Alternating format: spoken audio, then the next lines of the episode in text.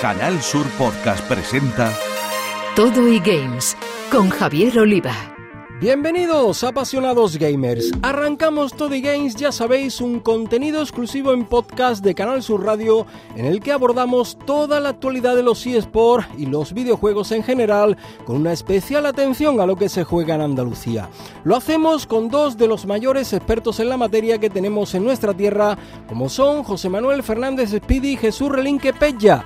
Compañeros, amigos y especialistas, un placer teneros de nuevo en Toddy Games. Con alergia y todo, pero a tope. Un placer, hay que cuidarse un poquito. ¿eh? Tenemos preparadas muchas cosas interesantes, así que vamos ya con nuestro sumario.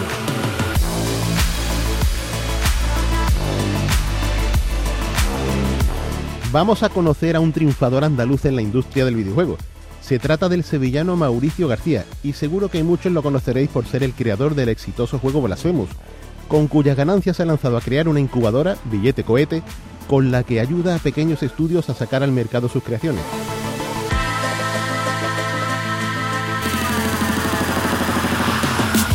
En las noticias os contaremos cómo el Comité Olímpico Internacional empieza a considerar a los eSports, cómo se está cociendo el nuevo PC Fútbol y la intervención de las autoridades para poner fin a esos horarios más propios de la esclavitud a los que se somete a muchos trabajadores de la industria del videojuego para cumplir con la fecha de lanzamiento.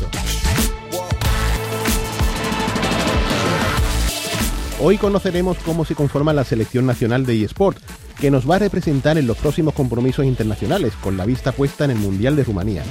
Nos lo va a contar un granadino, director de proyecto de la Federación Española de Jugadores de Videojuegos de eSports, Nacho Cabrero.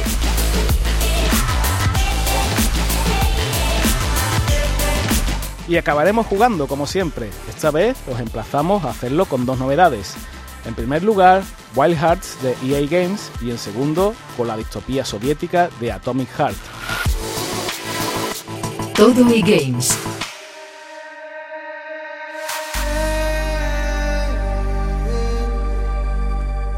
El mundo del videojuego andaluz está de enhorabuena. Hace unas semanas hablábamos de un gran proyecto de incubadora en Sevilla y hoy tenemos que hablar de otra incubadora que ha nacido en la ciudad y que ya incluso ha puesto un juego en el mercado. La iniciativa Billete Cohete parte del gran estudio de Game Kitchen, los creadores del éxito Blasphemous. Y nos acompaña su alma mater, el sevillano Mauricio García. Amigo Mauricio, gracias por haberte acercado aquí a Todo Games. Y lo primero, enhorabuena por muchas cosas, pero la última por ese lanzamiento de Billete Cohete. Pues muchas gracias. gracias por, por, invitarme. Vamos a empezar por ahí. ¿Qué Venga. es Billete Cohete y por qué decides, como fundador de, The Game Kitchen, mmm, alojar a otros estudios de videojuegos más pequeños y financiar sus proyectos? Pues eh, lo hicimos porque mmm, creíamos que nadie tenía que pasarlo tan mal como lo pasamos nosotros cuando empezamos, ¿no? Que estuvimos siete años probando diferentes cosas, intentando buscarnos la vida para tener un estudio de videojuegos que fuera sostenible uh -huh. Dentro de lo que es el desarrollo de PC y consola. Y a base de, bueno, de pegarnos chocazos con las paredes y comer fideo de sobre, pues de alguna manera milagrosa sobrevivimos, aprendimos algún que otro truco y, y luego llegó Blasphemous, ¿no? Y Blasphemous fue una sorpresa para todo el mundo, pero también para nosotros mismos, porque no nos esperábamos que fuera a funcionar tan bien y, y a dar tanto money money.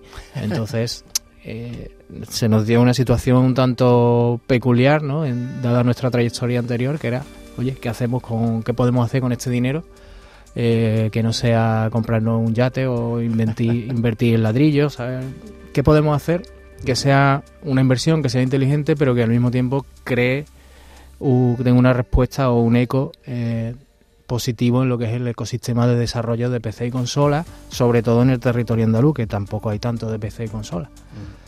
Y, y, primero fue eso, fue, una un chispazo ahí de, oye, ¿cómo podemos hacer una inversión curiosa en ese sentido? ¿no? Y, y después ya, pensando en posibilidades, pues le dimos forma a, a, la incubadora porque nos dimos cuenta de que igual que nosotros habíamos sido eh, bueno torpes inexpertos y habíamos tardado bastante tiempo en dar con la clave uh -huh. iba a venir bueno, pues toda una generación de desarrolladores que les iba a pasar lo mismo y, y que quizá no tenía por qué ser así. ¿no?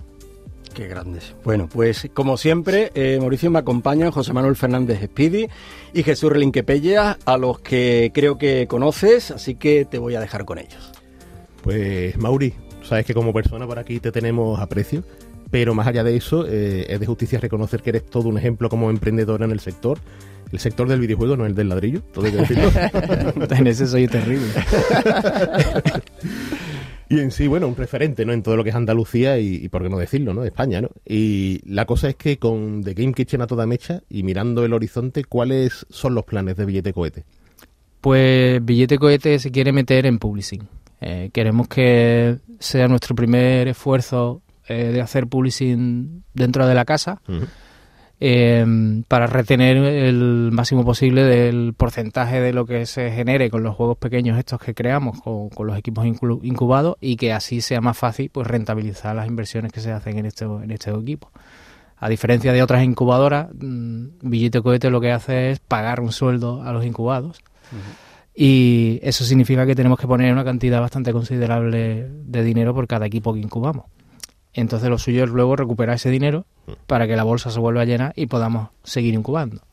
Hemos incubado tres equipos y ahora mismo nos queda ya muy poquito dinero. Tenemos que cambiar el chip, empezar a, a poner el foco en lo que es publishing, lanzar los juegos que se han hecho para recuperar la bolsa y volver a sacar una edición y volver a coger al siguiente equipo.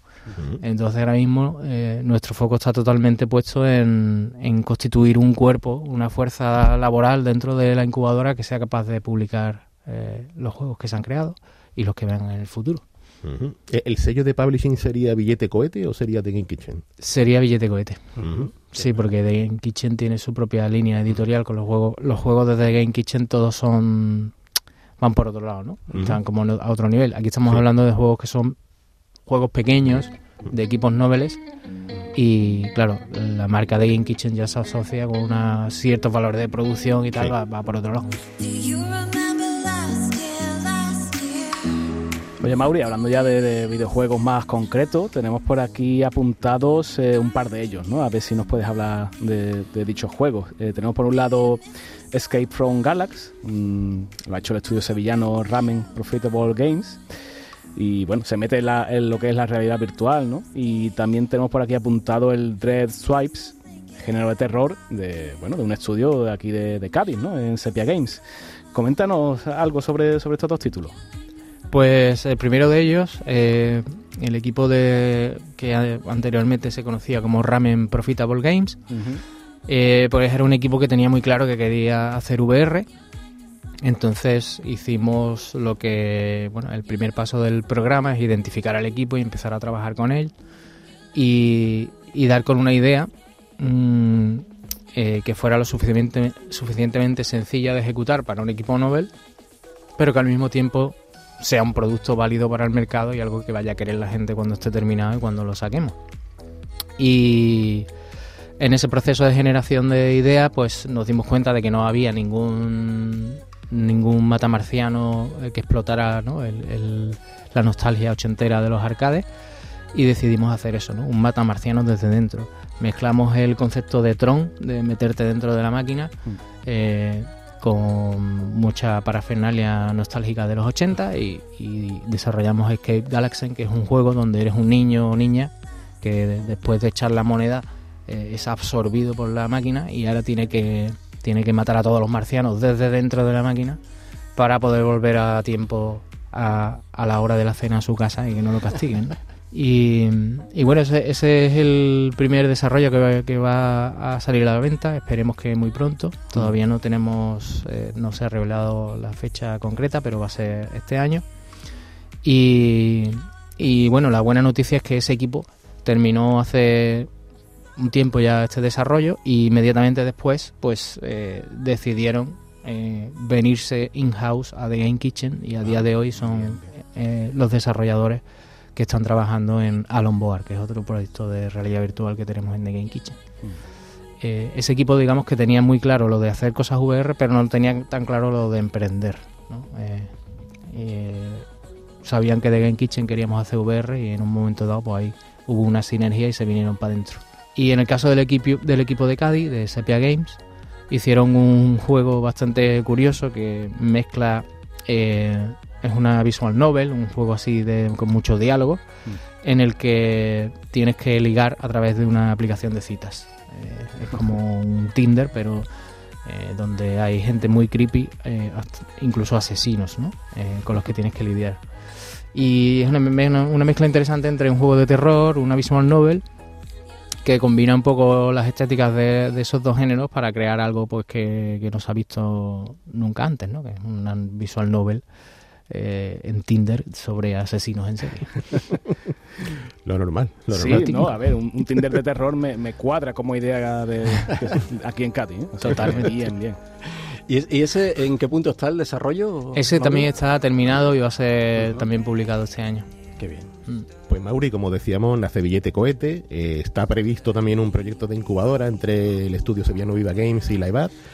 Y bueno, no sé si definitivamente aquí en Sevilla, en tu ciudad, eh, se puede hablar de convertirla en un motor de creación de videojuegos y, y de negocio. Mm, yo creo que sí, claro. Eh, hay buenos miembros para que así sea. Y nosotros, desde luego, siempre la, la manera en la que entendemos hacer negocio es haciendo comunidad y abriéndonos. ¿no? Así que vamos a estar muy atentos también a lo que van a hacer eh, el proyecto de Viva y. No sé si tiene nombre ya. El, Eh, Mm. público no lo tiene. Ah, bueno, es Eh, verdad. Off the record sí lo sabemos. Sí, es verdad. Se me ha olvidado, ¿eh? lo mantenemos. La off the record. la Videogame Mega Factory Varias. eh, Virgen del Rocío.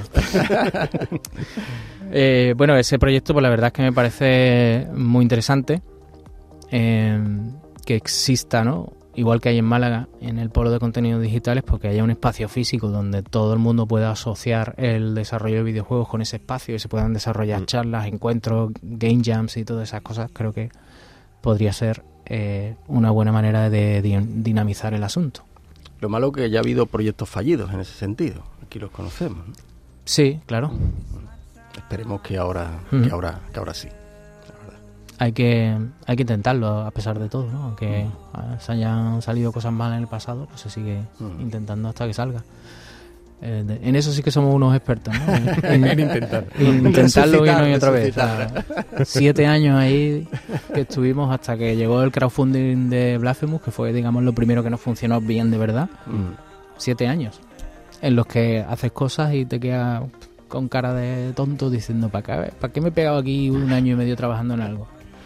Es muy duro empezar en, en desarrollo de videojuegos. Es sacrificado. Es muy complicado. Mm. Pero si lo hemos hecho nosotros, que somos unos don nadie, puede cualquiera. Y con ayuda, claro, mucho más sencillo. Claro de, que de sí. expertos y de gente, y la verdad es que es muy loable la, la- la decisión que, que habéis tomado. Don't be sad, don't you cry, just let go of your Eh, Mauri, en verdad, vamos, lo has comentado al principio, ¿no? Eh, está claro que Blasphemous, bueno, pues es un cambio, un punto de inflexión, eh, os cambia totalmente la vida, digámoslo así. Yo estaba haciendo memoria y mientras que comentabais otras preguntas he estado buscando, ¿vale? He llegado a una página de mi blog, digo, a ver, yo, yo tengo un recuerdo muy, muy fugaz, ¿no? De Mauri hace mucho tiempo, FIBE 2009, mm, nivel 21, Rotoscope. Digo, ahí lo conocí. Ay, Conocí- mira, ahí lo fíjate. conocí. Tengo una foto contigo, vamos, en el blog. ¿eh? O sea que Let's fija- go back fíjate in time. Sí, sí. muy back, muy back. Eh, hombre, evidentemente estamos hablando de, de los comienzos, después podemos hablar de, de- de- de Last Door, eh, evidentemente Blasphemous, como hemos dicho, bueno, pues os cambia la vida. ¿Hacia dónde se dirige ahora mismo después de, de ese éxito eh, de Game Kitchen? Pues en el último año hemos estado inmersos en un proceso de transformación, de pasar de ser un estudio que solo tenía un juego en ciernes a tener varios proyectos en marcha en paralelo. Mm, Todavía no, no tenemos el mindset eh, de buscar ese proyecto grande, ese triple A. Yo creo que eso si algún día llegará, pues será quizá todavía bastante en el futuro. Pero sí que queríamos por lo menos crecer un poco eh, con varios proyectos de tamaño mediano, eh, dos o tres cositas del mismo tamaño que tiene Blasphemous, para poder eh, tener versatilidad, para poder, cuando termina uno de esos proyectos, pues poder desembarcar al equipo en varios de los proyectos que están a su alrededor en marcha o para tener cierta eh, estabilidad y cierta capacidad de enfrentarte a circunstancias que pues, se puedan dar, ¿no? Si uno de los proyectos pincha y no sale bien y resulta un fracaso total, pues bueno, todavía tienes otros dos o otros tres en los que puedes con los que puedes seguir tirando para adelante. Porque en nuestra industria es o sea, lo mismo que tienes un pelotazo, pues puede tener un fracaso de la leche y, y- y haber tirado a la basura pues un montón de dinero y un montón de meses. Pasa, ambas cosas son totalmente plausibles. Entonces, queríamos tener como una estructura resiliente de empresa mediana y, y en eso es lo que hemos estado en el último año. Y como resultado de eso, pues ahora tenemos un juego de estrategia en ciernes que se presentará pronto, espero. La secuela de Blasphemous, que sé que hay mucho por ahí que está esperándolo. Yo soy el primero que lo está esperando. ya en, en Blasphemous 2 no he tenido nada que ver, ¿vale? Lo digo claramente. Así que soy uno más de vosotros. Estoy con vosotros. Estoy esperándolo a tope. Pero como que nada. A ver, algo he tenido que ver, pero que, que ya en Blasphemous 1 fui productor, pero en Blasphemous 2 eh, la producción la, la han hecho David Erosa y Raquel Alcázar. Y yo os lo he estado viendo un poco ahí desde la grada. Eh, ¿Necesitáis algo, chicos? Sí, venga, pues toma. Pero ya me contaréis cuando esté terminado. Y, y el, el juego mm, se está terminando, está quedando súper chulo y muy pronto tendréis noticias de él. Y luego tenemos una cosa muy ambiciosa y muy interesante que es el proyecto de realidad virtual, que mm, también nos, nos ha permitido abrir nuestra segunda sede eh, en Tenerife, que está bueno en proceso de, de abrirse. Y, y bueno, va a ser algo interesante porque va a ser algo que vamos a autopublicar nosotros, en principio ese es el plan, y que no va a ser un juego que empiece y termine, sino que mm, bueno, vamos a seguir dándole soporte durante lo que esperamos que sea unos 10 años, más o menos, lanzando DLCs porque es una plataforma para jugar a cualquier juego de mesa en realidad virtual. Entonces hacemos la plataforma, inmediatamente después hay que empezar a lanzar los juegos de mesa, los mismos juegos de mesa que te encuentras en la tienda cuando vas al Zacatrus o cualquier tienda de este tipo, pues hay que ir lanzándolo, a base son DLCs básicamente, ¿no? Eh, para dotar de contenido a la plataforma. Entonces, si todo funciona, ahí vamos a estar trabajando bastante tiempo en ese proyecto y un proyecto de tamaño ya considerable. Y, por ahí van los tiros. Y, luego, claro, siempre estamos ya, eh, lógicamente, pues el equipo de Blasphemous está terminando un juego, algo tendrán que hacer luego. Eso no puedo contar nada, como se imaginaréis. Pero, pero lógicamente se está, se está ya carburando entre las sombras. ¿Cuánto le queda a Blasphemous 2? Eh, pues poco. Eh, hay unos señores muy amables de, de Inglaterra que viven ahí en el bosque de Sherwood que te podrían decir cuándo va a salir exactamente. Pero a mí no me dejan decirlo. Hay documento gráfico, ¿eh, Mauri? De lo que decía. Ah, mira, Aquí mira. está mira, la mira, foto, ¿eh? Aquí está la Ya foto. sé quién eres, Jesús. Hombre, por favor. El que te pidió la camiseta, ese. Ya, ya, ya, ya.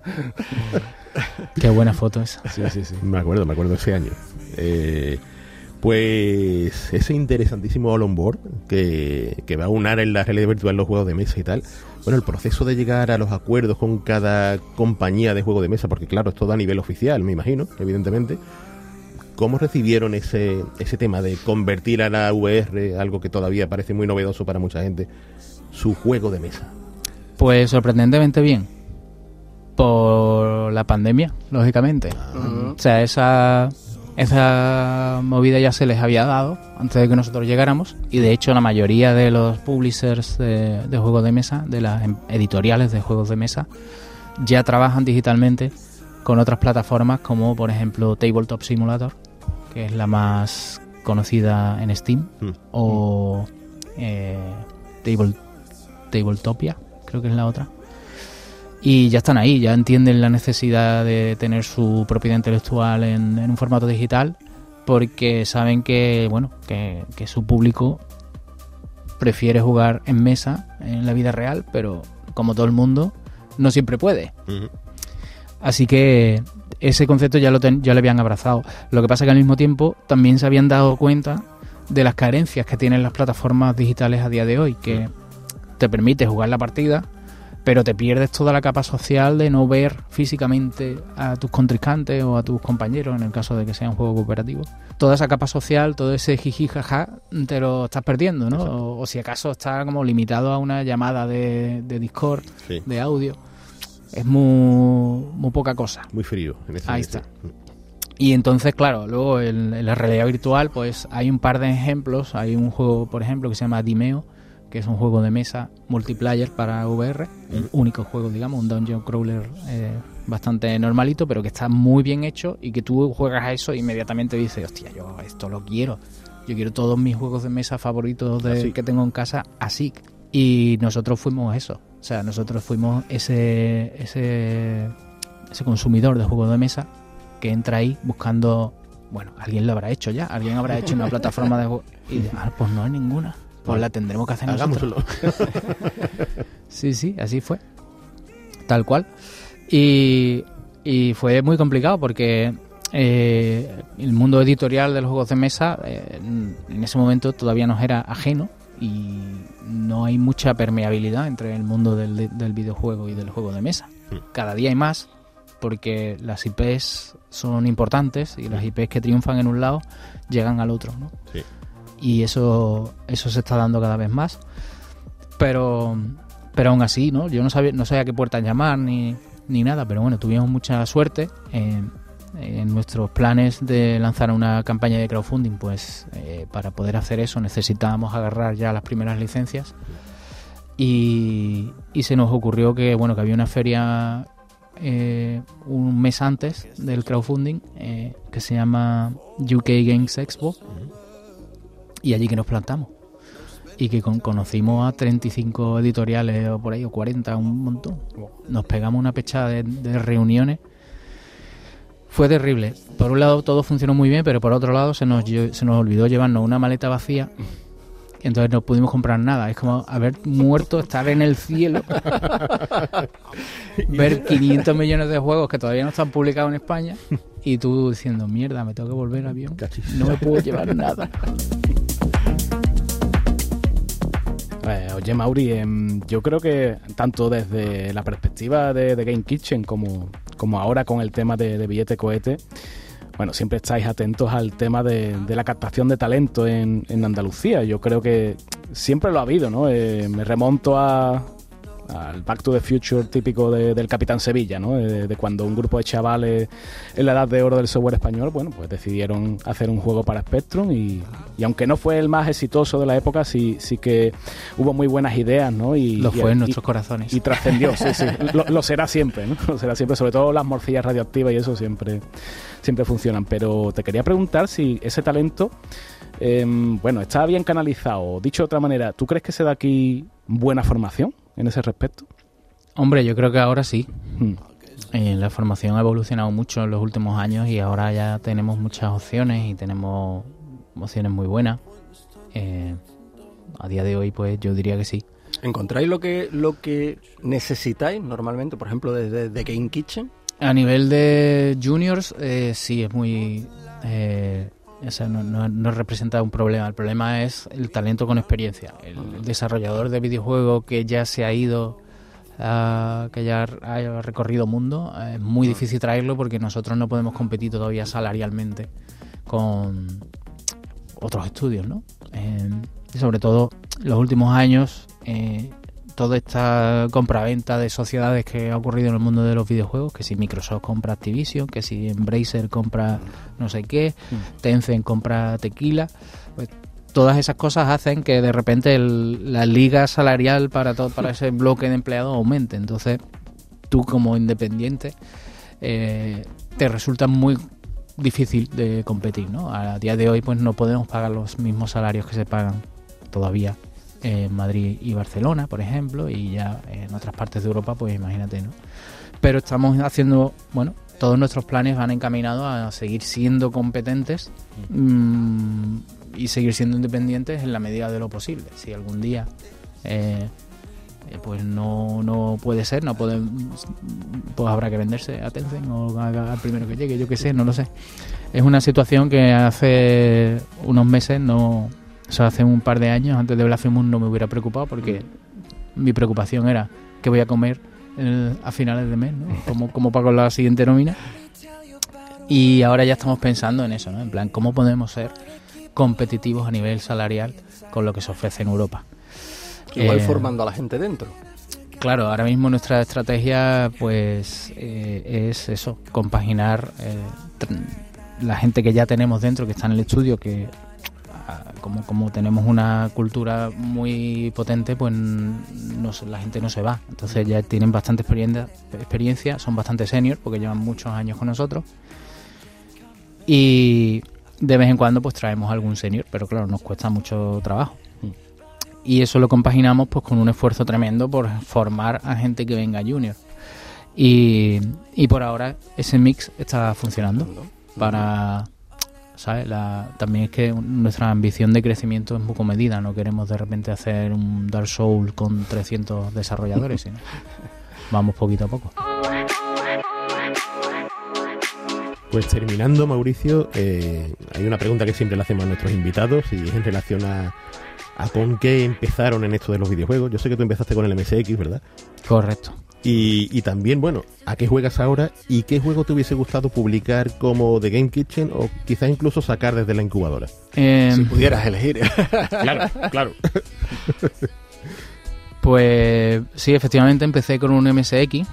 Tenía, no me acuerdo, muy pocos juegos, ¿no? Una cinta o dos o algo así. ¿no?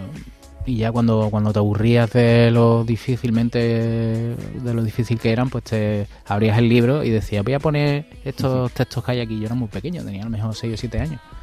Te ponías a copiar lo que venía en el librito y seis meses después ya estabas programando en Basic. Y ahí ya una cosa eh, siguió a la otra y, y estuve pues toda la vida con eso. Eh, tuve un lapso en el que estuve trabajando en consultoría de desarrollo de software, que por cierto, eh, Ángel Jiménez, eh, programador del Capitán Sevilla, fue jefe mío ahí en. Sadiel, aquí al lado. y bueno, mm, ¿qué más preguntas? ¿Cuál era lo otro? Ah, ¿Qué juego te gustaría? ¿A qué juego me gustaría hubiera gustado que- sacar de, sacar, de- sí. de Game Kitchen o Bueno, yo para mí eh, el juego que me parece que es más relevante para la historia de los videojuegos es el Doom, o sea, con mucha diferencia. Fue el, el único juego que, que nos invitó a soñar con el futuro, en plan, o sea, si esto, esto se está moviendo aquí en un 386, el ser humano puede con todo, ¿sabes? Es magia pura. 3D. 3D, que no era 3D ni nada, pero lo parecía. Pues Mauricio García Mauri, fundador de The Game Kitchen, el estudio sevillano del que salió un éxito como Blasphemous y que ahora decidió crear la incubadora Billete Cohete para ayudar a los pequeños estudios andaluces a lanzar sus propias creaciones. Muchísimas gracias por estar aquí en Todo eGames y enhorabuena por todo lo hecho hasta ahora en Andalucía y por todo lo que te queda por hacer y que nos has contado aquí. Muchísimas gracias, Mauri. Pues muchas gracias. Eh, se me ha olvidado comentar una cosa que quizás sea interesante. Eh, además de los equipos que incubamos, eh, la forma en la que trabaja la incubadora, la metodología de la incubadora, puede aprovecharla cualquiera. Eh, podría servirle para cualquiera. Nosotros podemos incubar un equipo al año o a dos equipos al año, pero cualquiera podría conocer, eh, tener esos conocimientos y sacarle provecho. Por eso lo hemos puesto a disposición de todo el mundo a través de un Patreon. Entonces, si buscáis el Patreon de Billete Cohete, ahí vais a tener, yo creo que la mejor formación que hay en español sobre producción y dirección de estudios, que os puede servir si vais a emprender en desarrollo de videojuegos. Échale un ojo. Qué bueno. No se puede ayudar más y mejor. Muchísimas gracias, Mauri.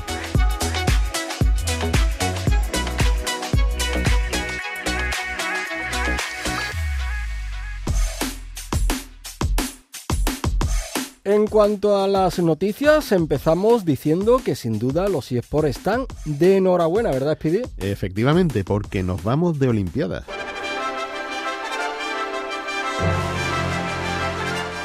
Y es que el Comité Olímpico Internacional ha anu- ha anunciado en la edición 2023 de los Olympic eSports Series. Esto es un pedazo de noticia, ¿verdad? Pero claro, ¿qué son estas Olympic eSports Series? Pues lo primero en español podríamos definirla como Serie Olímpica de eSports y es una competición mundial de deportes virtuales y simulados creada por el COI, eh, en colaboración con las federaciones internacionales y los editores de videojuegos. El evento que comenzó a rodar este pasado 1 de marzo, habiéndose invitado a nivel mundial a jugadores profesionales y fan para participar en la ronda de clasificación de los juegos presentados para esta edición. Y cabe decir que al respecto de estos juegos, eh, pues no, no ha habido falta de polémica, por así decirlo, ¿no? Eh, se trata de una propuesta muy interesante, ahora explicamos el porqué de la polémica, eh, ya que los eSports pues, buscan desde hace años ser reconocidos como un deporte más realmente, y real- este paso del Comité Olímpico pues, resulta de lo más positivo.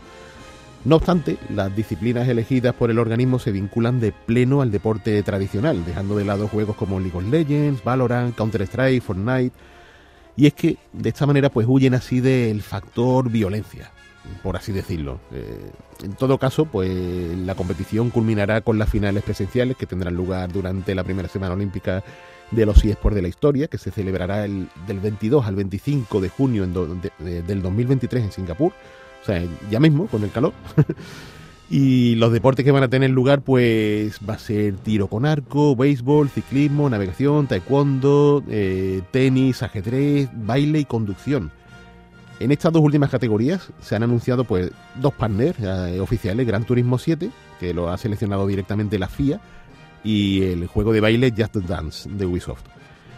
Para los otros deportes pues se van a utilizar aplicaciones de móviles no tan conocidas realmente. En ciclismo, por ejemplo, las pruebas se realizan con Swift, una aplicación de ciclismo y running.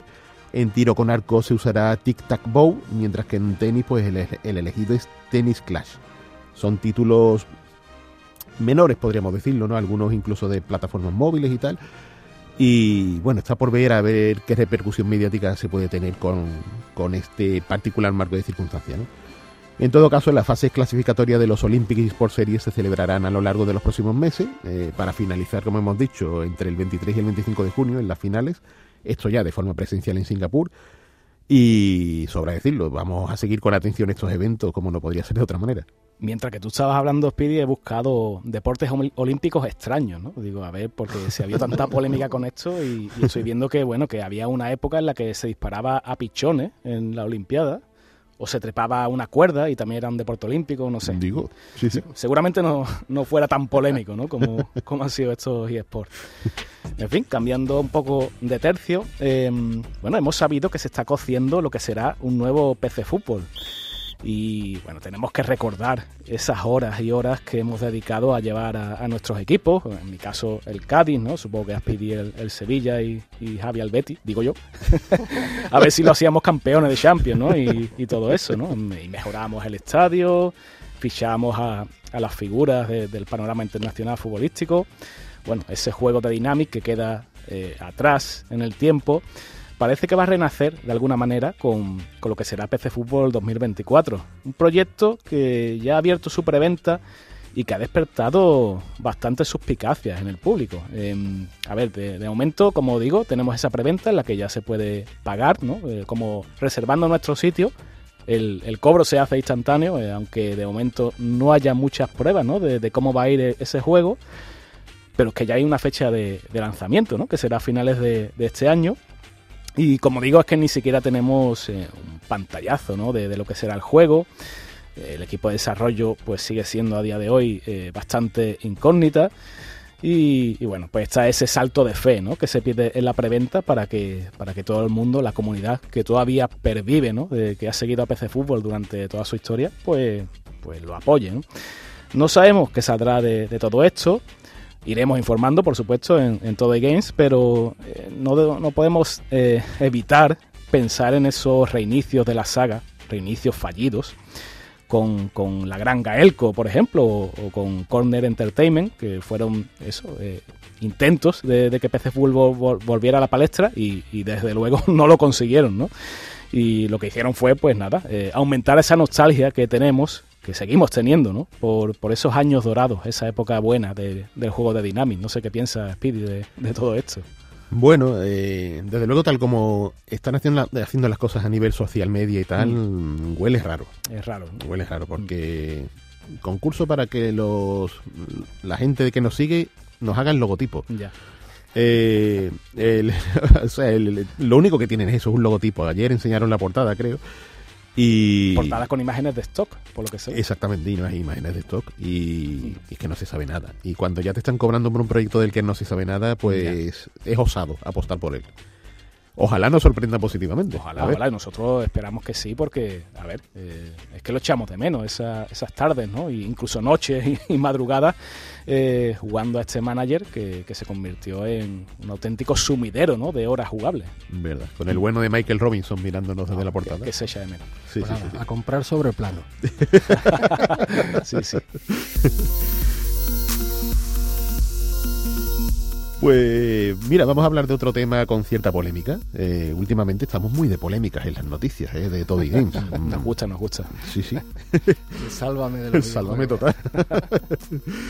Pero bueno, vamos a hablar de un tema que se las trae, esta vez no nos coge por aquí, por estos lares en España. Y, pero bueno, estamos hablando del bienestar de los trabajadores de esta nuestra industria, la del videojuego. No es la primera vez que hablamos del crash, o sea, de, de esto del desmesurado, eh, mogollón de horas que pueden echar los trabajadores en los grandes estudios para terminar los juegos a tiempos y cosas así, ¿no? Pero esta vez nos referimos a Ubisoft, concretamente al estudio de Mont- Montpellier, eh, vaya mi acento francés de, de Barbate, ¿sabes? que son los responsables del todavía por salir Beyond Good and Evil 2. Y bueno, es que las autoridades francesas se han, se han metido de lleno, están investigando eh, el estudio debido a los niveles sin precedentes de estrés y bajas laborales entre sus empleados. O sea, una cosa que, que ha sido tan desmesurada que ha llamado la atención y, y claro, eh, bueno, esto nos lo informa el medio Otaku, que por lo que se ve, pues las sospechas se han levantado rápidamente porque era inusual a todas luces la cantidad de gente que se, da de ba- de- se daba de baja y a lo mejor ni volvía siquiera a incorporarse. Han sido docenas y docenas de trabajadores de Ubisoft, eh, altos cargos y todo, con largas bajas por estrés o por enfermedad durante este último año. Y además eso, lo dicho, que muchos no se incorporaban de nuevo y por lo tanto los inspectores pues arquearon sus cejas, eh, así como sospechando ligeramente y se pusieron manos a la obra a ver qué pasaba allí. Y curiosamente en Ubisoft, que llegaron a afirmar no hace mucho lo siguiente, decían, la salud y el bienestar de nuestro equipo es nuestra prioridad. Da- Dado el largo desarrollo de Beyond Good and Evil 2, el equipo que lo está desarrollando de Montpellier está siendo examinado por un tercero para tomar medidas preventivas y evaluar cualquier apoyo emocional adicional, quiero decir, que sea necesario. O sea, algo huele a podrido. Suena, suena mal. ¿eh? Ya veían venir algo que algo iba a pasar por ahí, ¿no? El caso es que, claro, se complica todo cuando después de lamentada infección el, el director del estudio se baja del barco con Gui- Guillaume Carmona, eh, fíjate que apellido más, más de aquí, ¿no? Carmona, eh, nombre... Sospechoso, ¿eh? Pues abandona la compañía después de más de dos décadas trabajando para Ubi. Y esto no nos eh, olvidemos de que el, el fundador de esta sede de Montpellier, el famoso Michel Ancel, el creador de Rayman, también abandonó la empresa en 2020. Bueno, la abandonó curiosamente porque se metió a guardabosques. Sea, una cosa llamativísima, ¿no? Y aparte, siguiendo con el equipo responsable de, de este esperado juego, cabe mencionar que la sustitución de Jean-Marc Geoffroy por Emilien Morel, así como el que hasta hace poco era el director del juego, Benjamin Dumas, que también ha tomado las de Villadiego, a favor de Charles Gaudron, que ha cogido su puesto y A ver, lo que dura. a ver, a ver, pues, este ya está, ya está mirando a ver qué, qué fecha coge la baja. Y el caso es que Beyond Good and Evil 2, eh, que se anunció por primera vez en 2008, parece estar viviendo la misma situación de desarrollos chungos que otros juegos de Ubi como The Citadels o ese juego de combate naval que es el Skull and Bones. Pues se están viendo la misma tesitura, ¿no? Con la sospecha de que pueden ser hasta cancelados. Mala planificación, egos subidos, poca empatía eh, entre lo, que es el equipo de trabajo y sobre el papel estas cuestiones deberían ser fácilmente solventables, pero son piedras en el camino que no dejamos de ver una y otra vez los estudios de desarrollo. A mí me da por pensar y preguntarme ya como una utopía, ¿terminará madurando esta industria a estos respectos?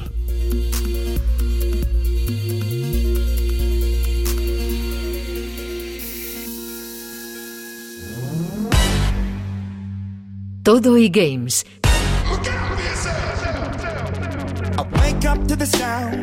La Federación Española de Jugadores de Videojuegos y eSport, FEJUVES, está desarrollando estos días los clasificatorios nacionales para designar a los representantes españoles para las competiciones internacionales de la Federación Internacional de eSport. Hay que recordar que en el Mundial de Indonesia, disputado el pasado mes de diciembre, tuvimos a un andaluz, a José Fernández Exbir, en el equipo de Counter Strike. Vamos a conocer cómo va todo con el director de proyectos de FEJUVES, el granadino Nacho Cabrero. Nacho, ¿qué tal? Muy buenas. Encantados de tenerte aquí en Todo Games. Muy buenas y me ha encantado estoy yo. Muchísimas gracias por, por este huequito para hablar de, de este mundial Por de la, su- y de la selección. Por supuesto. Bueno, estáis en plena fase preliminar para conformar a los equipos que van a representar a España.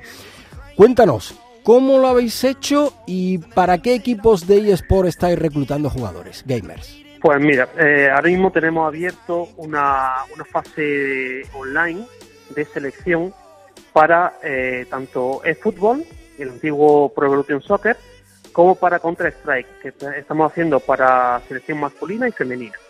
Aparte de eso, vamos a tener también Tekken 7, PUBG Mobile y, y bueno, ya está ahí. perfecto. Esos son los, los juegos que se, que se juegan en este, en este próximo mundial.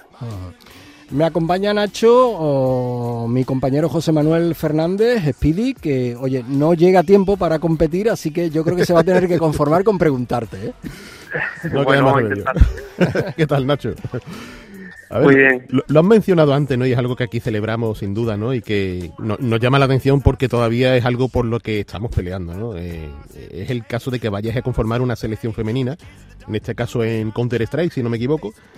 Correcto. Y, y que aquí, bueno, aquí alentamos siempre a que la mujer se incorpore a los videojuegos y sea protagonista y supongo que también será vuestra apuesta, ¿verdad? Claro, mm, tengo que decir que, que para mí lo ideal sería que fuesen mm, equipos mixtos. Sí. Me parece lo más natural, lo más lógico. Pero bueno, esto es un primer paso para conseguir que, que llegar a ese objetivo. Por lo menos personalmente lo veo así. Y me parece un acierto que desde la Federación Internacional se apueste por empezar a meter este tipo de, de margen para que las chicas también participen y se sientan protagonistas. Sí. Y ya digo, con el, con el objetivo final, por lo menos por mi parte, por nuestra parte, de que sea mixto. Welcome to the wild, no heroes and villains. Bueno, eh, Nacho, eh, seguro que muchos aficionados al deporte están pensando, oye, ¿por qué en el caso de los eSports no hay un seleccionador que haga la convocatoria entre los mejores gamers de nuestro país y, y optáis por estos clasificatorios a los que no estamos acostumbrados si miramos al fútbol, al baloncesto, en fin, al, al resto de deportes, ¿no? Bueno, mm, hay que decir que sí que hemos, hemos en, esta es la tercera vez ya que vamos al Mundial y en ocasiones anteriores, dependiendo del juego, se ha optado también por el seleccionador. De hecho, con Counter-Strike se hizo así en años anteriores. Lo que pasa es que eh, al final eh, la comunidad queremos que participe, queremos que tenga su lugar y su y que vaya creciendo y que surjan jugadores, que surjan equipos y apoyar todo ese movimiento. Entonces, el elegir a dedo a una persona que no tiene por qué ser la mejor en este momento, pues tampoco es eh, no, no, es- no es obligatorio. Simplemente mm, no es mm, no es como el fútbol, el baloncesto, como decíamos, que, que, bueno que, que puedes decidir pues esta es la persona que se va a encargar de eso, sino que aquí pues estamos nosotros y consideramos que lo mejor es hacer partícipe a toda la comunidad. Y Nacho, en esta misma línea, eh, a ver si puedes aclararnos si algún día, eh, y sobre todo la manera en la que se puede conseguir que los profesionales top, los más altos de, de los eSports, deseen jugar en la selección y sea para ellos como lo más alto de su trayectoria, como ocurre en el resto de deportes. Bueno, lo primero es que, que la comunidad crezca y que la repercusión de esta de este mundial pues sea el mayor posible. Que eh, cuanta más eh, afición haya, cuanto más seguidores tenga estos distintos juegos, hará que esa repercusión sea mayor y también el, el orgullo, digamos, de haber representado a su país para, para estos jugadores, pues también sea pues, una referencia. Lo primero es también entender que, que eso, que, que este movimiento no eh, está aquí para quedarse, que, los deportes electrónicos pues tenemos que prestarle atención y que poco a poco pues somos cada vez más los que seguimos esta- estas actividades y, bueno pues hay que mostrar apoyo a todos los equipos, a todos los jugadores y a todas las organizaciones que están apoyando, aportando contenido a esto. Don't.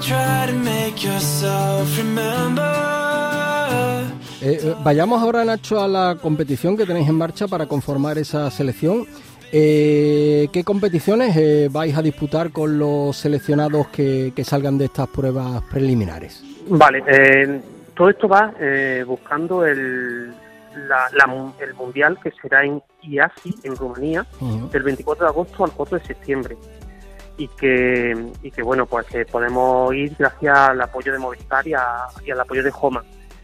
Eh, además, habrá unos regionales europeos que aún no están no se han concretado las fechas, pero serán entre mayo y julio. Entonces, nosotros lo que estamos haciendo ahora mismo es la fase primera, digamos, nacional, para poder sacar esa selección y esa selección irá después pues, al campeonato europeo y si lo supera, irá al mundial. Que ese es el objetivo, ¿no? Estar en el Mundial de Rumanía el objetivo, 24 claro. de agosto, eh, al 4 de septiembre, ¿no? Me parece que es. Bueno, en el, en el último, Nacho, el disputado en Indonesia, pues tuvimos a un andaluz en la selección compitiendo con Counter-Strike, eh, José Fernández Xvirt. Y Efectivamente. ¿tú cómo calificarías su actuación personal y en general la de la, la selección al completo en esa gran cita mundialista? Pues yo creo que hicieron un grandísimo trabajo. Eh, hay que tener en cuenta eso, que, que llevan muy poco tiempo montando, montando un equipo de la selección, que, que también, la, mm, aunque hemos puesto todo lo posible porque salga adelante, pues bueno, hay cosas que eh, a lo mejor pues ten- podrían haber entrenado más, este año van a tener muchas más competiciones para poder eh, pulir detalles y trabajar en equipo.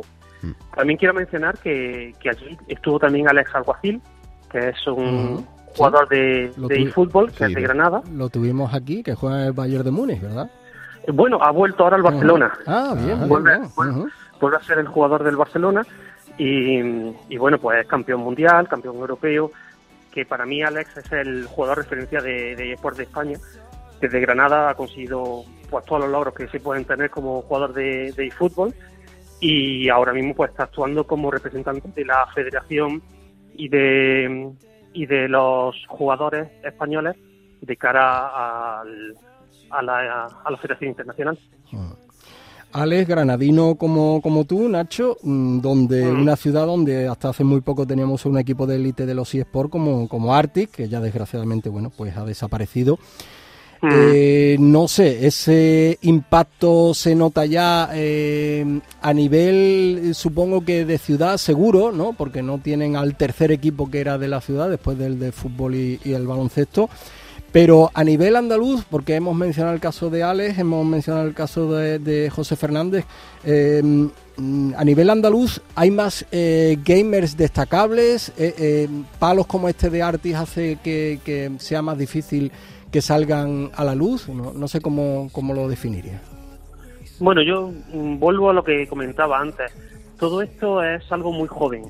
Se está empezando ahora mismo con, con muchas cosas y, y esta, esta industria tiene que, tiene que crecer y tiene que mejorar en, pues, en comunidad, en repercusión. Y, y, bueno, estos son todos pasos que se van dando. Desde luego, una pena que Fedo Arctic eh, cayera y que, y que se disolviera, pero, pero bueno, la experiencia que ha tenido pues ha sido y bueno, tenemos a Giants en Málaga y tenemos otros muchos equipos que están saliendo ahora mismo que seguro que, que dan un, un gran espectáculo y que van generando seguidores. Después también tenemos eventos. Eh, yo particularmente estoy dentro de la organización de Granada Gaming Festival, que es el festival de, de videojuegos y desarrollo de videojuegos de Granada, que lleva ya, bueno, este, este próximo octubre haremos 10 años, 10 ediciones, y que cada año crece más y más. O sea que sí que hay un, un fondo importante en Andalucía. Y Nacho, la mayoría de los gamers que se colocan la camiseta nacional, pues ven una oportunidad de exhibirse, ¿no? De llamar la atención de los equipos nacionales, internacionales, con los que realmente Claro. vivir de los eSports. Eh, ¿Se está dando ese salto realmente? ¿Hay trabajo de scouting de los grandes clubes de eSports en estos campeonatos? Sí, desde luego que se está mm, mirando qué es lo que sucede. Se busca ya no solo en- de los españoles, sino de todos los países, porque al final somos somos un mundo global y los grandes equipos pues buscan jugadores en todas partes. Y por supuesto la selección española es uno de los, de los equipos que se están mirando y que y me consta que hay equipos que, que bichean, que miran a ver quién está jugando en cada cosa para, para poder decidir si, si lo cogen, si lo contratan o si juegan con él. Bueno, Nacho, este sábado, 11 de marzo, en la fase final de eFootball, el siguiente sábado, día 18, la de Tekken y Pokémon Mobile, y el último sábado del mes, el día 25, la de Counter-Strike Go, eh, tanto masculino como femenino, como hemos contado. Mm, cuéntanos, por último, ¿dónde podemos seguir estas partidas? Bueno, pues esto se podrá seguir en Twitch. Eh, podéis entrar en la web de la federación, fejues.es, y en la sección de noticias tenéis eh, toda la información con las fechas y demás, y los formularios para apuntarse. Así que si alguien quiere lanzarse al, al Mundial e intentar subir de, de escalón y hacerse profesional de cualquiera de estos deportes electrónicos, pues es el momento. Pues Speedy, toma nota. Voy para allá. Nacho Cabrero, director de proyectos de la Federación Española de Jugadores de Videojuegos y de eSport, FEJUVES, que sean todo un éxito estos clasificatorios y que, oye, conforméis la mejor selección posible, si puede ser con andaluces en ellas también, que ayuden a estar en ese Mundial de Rumanía donde esperemos mejorar el buen papel ya realizado en Indonesia. Muchas gracias, Nacho. Sabemos que sí, y que hablemos de ello en el futuro. Muchas gracias.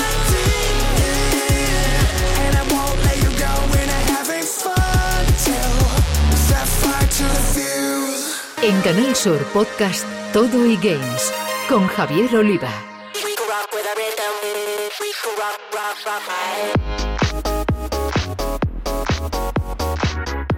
Y de postre, en este banquete de videojuegos toca tomar los mandos y ponernos a jugar con dos novedades. En primer lugar, con Wild Heart de EA Games y en segundo, con la distopía rusa de Atomic Heart.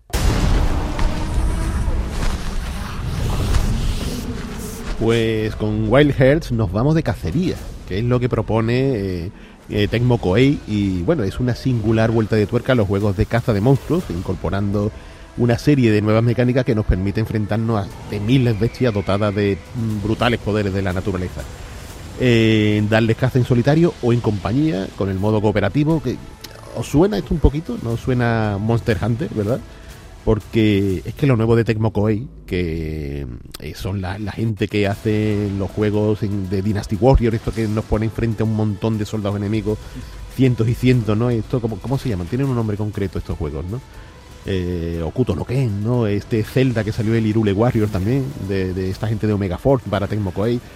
Pero en esta ocasión con Wild Hearts han cambiado radicalmente de registro, puesto que, que exactamente nos encontramos con un Monster Hunter, es tal cual el concepto, primando los enfrentamientos con grandísimas bestias, unos seres llamados Kemono, o sea, los veis y desde luego no, no dices qué mono, ¿no? sino se llaman así Kemono con K, con Qué combate miedo, dice, qué miedo, ¿no? Qué miedo, bueno, y algunos impresionan, ¿no? Son, son impactantes, ¿no? O sea, además son criaturas tipo una rata gigante, pero llena con como si fuese prácticamente como si tuviese un parque en la espalda, o sea, todo, todo lleno de naturaleza y tal, es muy bello y grotesco a la vez, ¿no? Es una combinación muy curiosa. Y, y bueno, los combates con esta escritura pueden ser más largos que la calle torneo, o sea, una cosa barbarísima. ¿Y, y qué nos cuenta este Wild Hearts? Eh, dicen, esto, esto lo voy a contar así en plan leyenda, dicen que nadie recuerda qué empujó a los Kemono estos a provocar el caos en el antaño pró- próspero Azuma.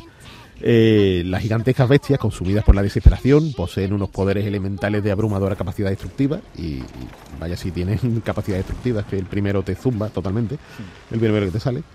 Y durante mucho tiempo no hubo nada que hacer, pero ha llegado la esperanza con alguien nuevo y su habilidad para la caza, alguien capaz de combinar el uso de armas letales y la tecnología ancestral de los Karakuri. Que Vaya, eres, los que eres nombrecitos. tú, ¿no? El que ha tocado. ¿no? Efectivamente, efectivamente, para girar las tornas. O sea, tú te customizas aquí tu personaje, ¿no? Eh, no es un personaje ya que te pone el guion, sino que tú te lo haces a medida.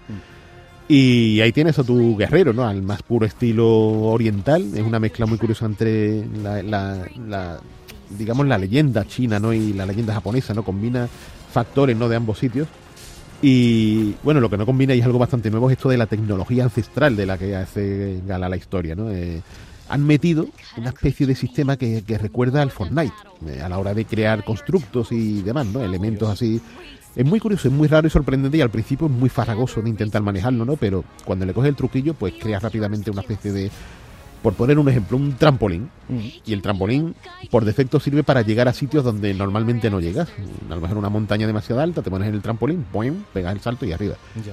Pero también vale, a lo mejor en un combate con un monstruo, creas el trampolín, te subes en él y en medio del salto con el trampolín, pues sacas la espada. ¡fua! O sea, queda súper espectacular, efectivo y, y le da un dinamismo muy curioso al juego, ¿no? Eh, y, y lo bueno es eso, que le da variedad, lo hace muy orgánico, ¿no? Y con todas las posibilidades que tiene creando esos elementos, la cantidad de monstruos distintos que hay, el hecho de cooperar con otro jugador para progresar la aventura, ¿no? Pues está claro que esto va a gustar, va a volver loco a los fans de Monster Hunter sin ningún lugar a dudas, porque encima está bien hecho, luce a la altura de lo que se espera en una PlayStation 5, en Xbox Series o, o por qué no en un buen PC. Y, y bueno, es interesante, ¿no? Esta marcha que tiene ahora Tecmo Koei, porque estamos hablando de este Wild Hearts justo cuando también acaba de salir el bestial Wulong Fallen Dynasty, también de, del mismo estilo, pero más a lo Dark Souls, ¿no? Eh, eh, esta vez lo desarrolla el Team Ninja y, y bueno, es otro título, otro título muy, muy interesante. Ya. Se parecen, pero son muy distintos, ¿no es verdad, no? Eh, para terminar, decir que es curioso que este Wild Hearts nos ha llegado de la mano de Electronic Arts, en un movimiento que de- desde luego no veíamos desde hace mucho, mucho tiempo, yo diría que décadas, eh, en lo que se refiere al gigante canadiense a la hora de distribuir un producto venido del país del sol naciente. Es muy, muy extraño esto, no se veía desde la época de PlayStation 2, me parece. Y en todo caso, pues bienvenidas sean estas maneras, siempre y cuando nos traigan títulos tan buenos como este Wild Hearts, y que, que con lo ya jugado, desde luego, promete muchas más horas todavía de vicio del más sano.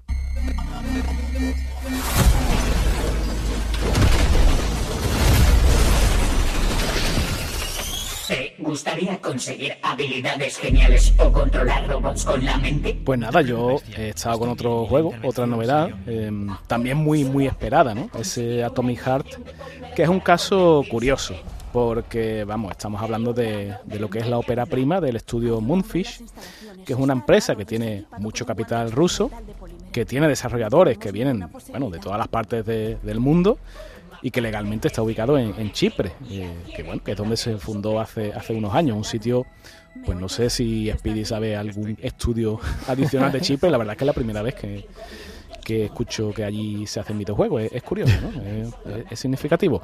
A priori no me suena ninguno. Mm. y lo han hecho muy bien. ¿eh? En- tenemos un, un planteamiento con, con una utopía socialista, con, con lo que sería la Unión Soviética eh, de por medio, con, con robots que se mezclan con los humanos. Y bueno, el típico argumento a priori, ¿no? Donde las máquinas eh, contribuyen a mejorar la vida de las personas sin, sin liarla a priori, como digo, hasta que, claro, llega el momento en que sí, en que empiezan a liarla, ¿no? Todo se tuerce. Nosotros lo vivimos en primera persona, en una escena, digamos, introductoria eh, bastante larga, que, bueno, nos acomoda un poco, ¿no? En el contexto histórico y social de, de donde estamos metidos. Larga y añadiría que impresionante. ¿eh? Muy bien hecho, muy bien hecho, sí, sí. Eh, a ver, eh, voy a tardar un poco en decir, en nombrar Bioshock, porque está claro que, que es una referencia absoluta, ¿no? Para, para este juego. Estoy pensando en la escena introductoria del primer Bioshock, en la que, bueno, naufragamos, eh, nos metemos eh, debajo del océano y, acabamos en la ciudad sum- sumergida, digamos, impresionante en Rapture que bueno eh, todavía nos acordamos no ya, ya ha pasado tiempo pero es algo inolvidable. Pues aquí yo creo que puede pasar algo similar no Eh, como decimos esta, esta utopía soviética bueno pues se, se convierte en algo que, que se, se acerca más al infierno ¿no? que otra cosa. Nosotros somos el tipo duro el teniente coronel P3 como digo, duro y mal hablado, por cierto, ¿no? Se tira mucha parte del juego, pues... Ya la cantidad de tacos que dice por, por segundo es una burrada. El tío no, no se corta ni un pelo, ¿no? Y bueno, y frases con cierto humor negro, ¿no? Eh, también aquí tenemos que, que recordar al viejo Duque Nukem, que, que lo añoramos, ¿no? Y, y la verdad es que es de, ese- de su quinta, podríamos decir, ¿no? Y nada, pues el tío, pues el teniente tiene eh, como gran amigo a lo que sería un guante inteligente con el que habla también, ¿no? Y, y que además el guante tiene una, una serie de mejoras eh, ofensivas que le permite disparar rayos, fuego, en fin. Em, lo que sería, volvemos otra vez a, a Bioshock, a un equivalente a los plásmidos, ¿no? Que nos poníamos en Bioshock para, para mejorar eh, nuestro, nuestra capacidad ofensiva y acabar con, con los enemigos, ¿no? Eh, bueno, pues como decimos, pues este Bioshock ha sido un referente de, los desarrolladores, em, pero bueno, eh, hay que estar a la altura, ¿no? Eh, cuando uno coge un referente como, como el mencionado, tiene un, doble filo, ¿no? Por un lado, está bien que te fijes de los mejores y por otro es complicado estar a la altura, algo que yo creo que, que- que lo consigue, ¿no? Con bastante soltura, porque estamos ante un juego de acción que tiene sigilo, tiene exploración, eh, partes eh, de mundo abierto, tiene evidentemente rol, ¿no? Porque tenemos que ir mejorando al, personaje y dependiendo de por dónde tiremos, pues nos puede salir mejor o peor. Incluso tiene tramos de, resolución de puzzles que, bueno, que convierten al concepto jugable en algo muy variado, ¿no? Muy, muy entretenido. eh, donde al final está claro que lo que más sobresale, lo que más hay es disparos, ¿no? Tiros por todos lados, eso está claro. Y bueno, pues el combate, eh, esta acción, ¿no? Eh, tiene combate cuerpo a cuerpo, que se mezcla con, con el uso de, armas de fuego. No estamos ante un Doom, ¿no? O un Quake. Esto hay que estar, hay que ir con cuidadito. Si vamos a lo loco, seguro que nos matan a, a las primeras de cambio. Hay que dominar los tiempos, eh, movernos con inteligencia, esquivar, es muy importante también.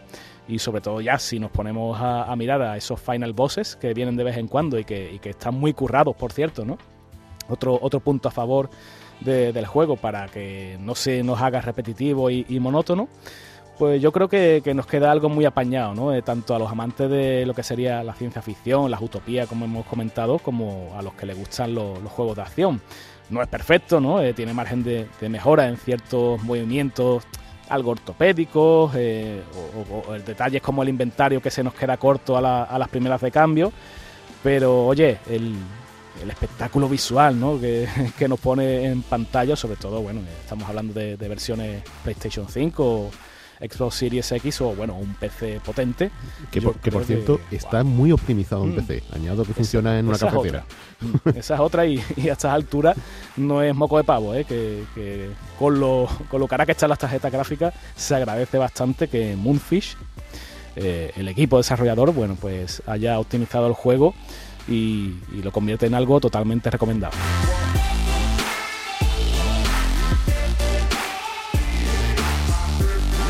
Pues así llegamos al final de esta nueva entrega de Todo y Games, el podcast exclusivo sobre videojuegos de Canal Sur Radio que ha estado realizado técnicamente por Álvaro Gutiérrez y Adolfo Martín, al que os pedimos que os suscribáis en nuestra plataforma o también en Spotify o Google Podcast. Nuestros expertos José Manuel Fernández Speedy y Jesús Relinque Pecha, como siempre, se despiden con un volvemos en dos semanas y mientras tanto, A seguir jugando.